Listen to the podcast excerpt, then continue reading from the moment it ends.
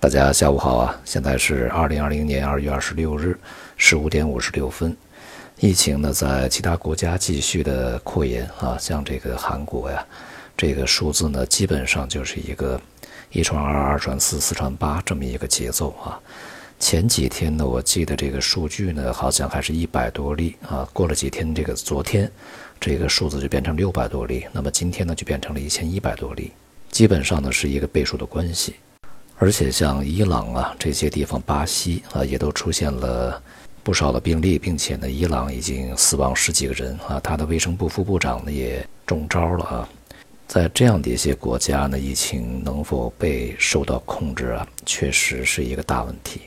昨天呢，美国的 CDC 也是发出警告啊，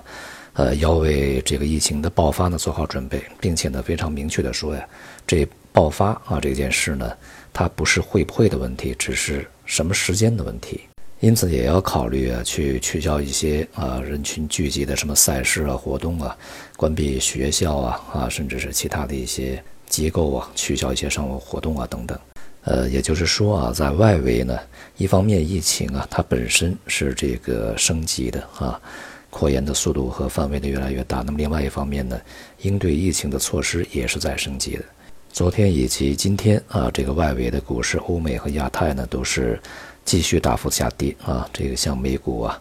道琼斯啊，完全被我指出的这个意思啊。昨天再度的大幅下跌，两天一共跌了一千八百点。欧洲股市在昨天也是下跌百分之四啊。今天的这个亚洲股市开盘以后呢，到目前为止是全部的下跌啊，并且跌幅还是不小的。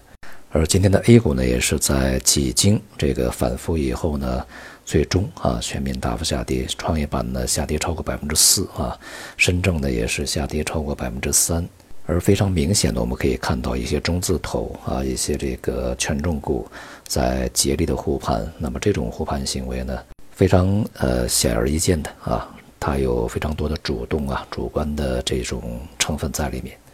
那么我们还是顺着昨天那个例子来讲啊，如果这一拳打过去，呃，一个本身已经身体很差、有病的人呢，他这个结果肯定会更差。但是呢，会有另外一个现象出现，就是他在变得更差或者倒下去之前，他还会挣扎。你毕竟是打了他一拳啊，他要反击。那么这个反击呢，有可能是用尽了很大的力气啊，因此呢，他的这个状态也会非常的激烈啊。那么在这个时候啊，一些呃围观者或者是路过的不明真相群众呢，就非常有可能啊会错认为啊这个病人他是非常强而有力的，并且他的反击会非常的有效啊。但是呢，事实情况是这个病人在挣扎，他在做出这样的一些举动以后，恐怕就是倒下。当然啊，如果不想让这个人倒下的话，必须会有别人扶啊。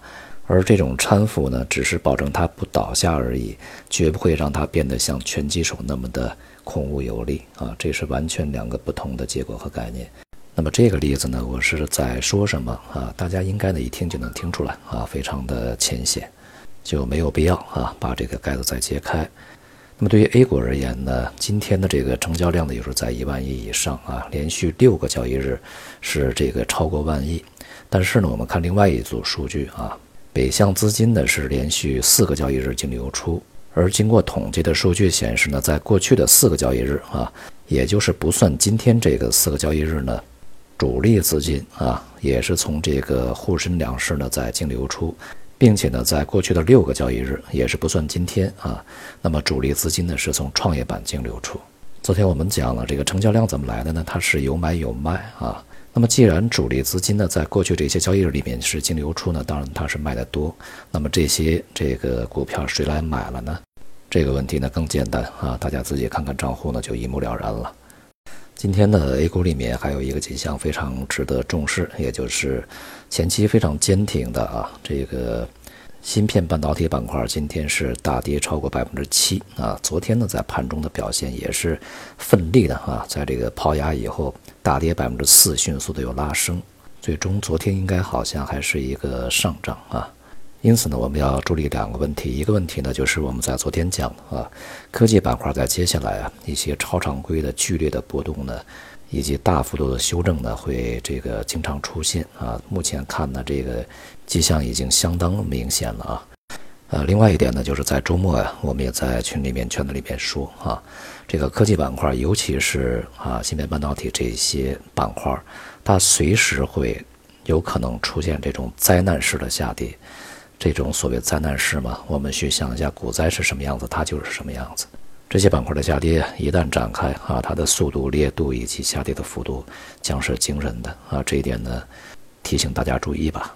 今天表现比较好的呢是基建相关啊这些行业。那么今年呢，这个基建恐怕就是要唱重头戏，来托底经济了啊。昨天呢，财政部有强调啊，今年这个地方专项债啊还会继续的扩大发行规模啊，跟着项目走。所以呢，在接下来如果说市场有机会的话，或者换个说法，这个有某一个行业和板块能把故事继续讲下去的话，恐怕也就是只有基建了。对于这个未来啊，整个经济的走向和市场的一个发展来说呢，在前期啊，疫情刚刚出来的时候，市场不管是呃一些这个专业人士呢，还是市场参与者，普遍认为啊，将会是一个 V 型的反转啊，以这个非典为经验嘛。但是这一次呢，就像我们前面反复所说的，情况啊，这个相当不同啊。无论是整个国际大环境、经济周期，以及这个产业的供应链情况啊，还有现在的一个国际合作情况，以及这一次疫情呢，它的冲击的面儿，都与以往呢非常的不同啊。所以说，经济也好，这个市场也好，是否会有微型呢？现在确实不是那么的确定。近段时间呢，这个相关的啊一些这个机构也好啊，政府也好呢，就把这个 V 型的啊反转呢又修正为 U 型，也就是呢开始这个重新审慎这个疫情啊对于经济的一个影响啊。但是啊，叠加整个一个长期的经济存在的问题，以及这次疫情的冲击啊，会不会出现一个 L 型的？呃，或者呢会不会出现一个这个弧形的？也就是不会像 U 型啊那么快下啊，然后筑底，然后又快上，它有可能会在底部啊运行非常长的时间啊，使这个弧度扩大啊放大，时间拉长啊，我想这些可能性都是有的。因此呢，我们现在看这个市场，从来就不是一个短期的，比如说几天几周啊这么一个看法。背着如此沉重的一些包袱，又被人打了一拳啊，它究竟能够跳多高走多远呢？这是一个长期的问题啊，这个长期是以年度来去计算的，而这个更加可能的一种情况是啊，前两天我们也在群里面啊举个例子呢，就是之前我们说呀，狼来了，狼来了啊，有好几次，但是呢，那些狼啊来了又走了啊，咬死了几只小绵羊啊，没有伤及羊群的这个根基，来也匆匆，去也匆匆啊，但是这一次呢，可能啊，狼是真的来了。而且可能一时半会儿还不会又离开啊，又或许呢还是一群狼。啊，这个其他市场方面啊，今天大宗商品呢也是普跌，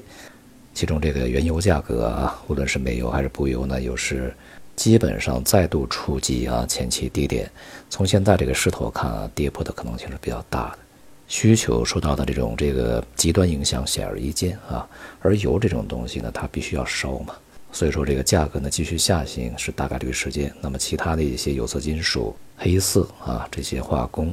在当前呢都是啊明显的承受这个向下压力。那么未来呢，下行也是大概率事件啊，这也是风险市场的构成的一个非常重要的部分。而从这个避险资产的角度来考虑啊，当前似乎也只有这个债券，尤其是利率债啊、国债啊、金融债啊这些呢相对安全一些。黄金白银的无法充当这个我们避险的，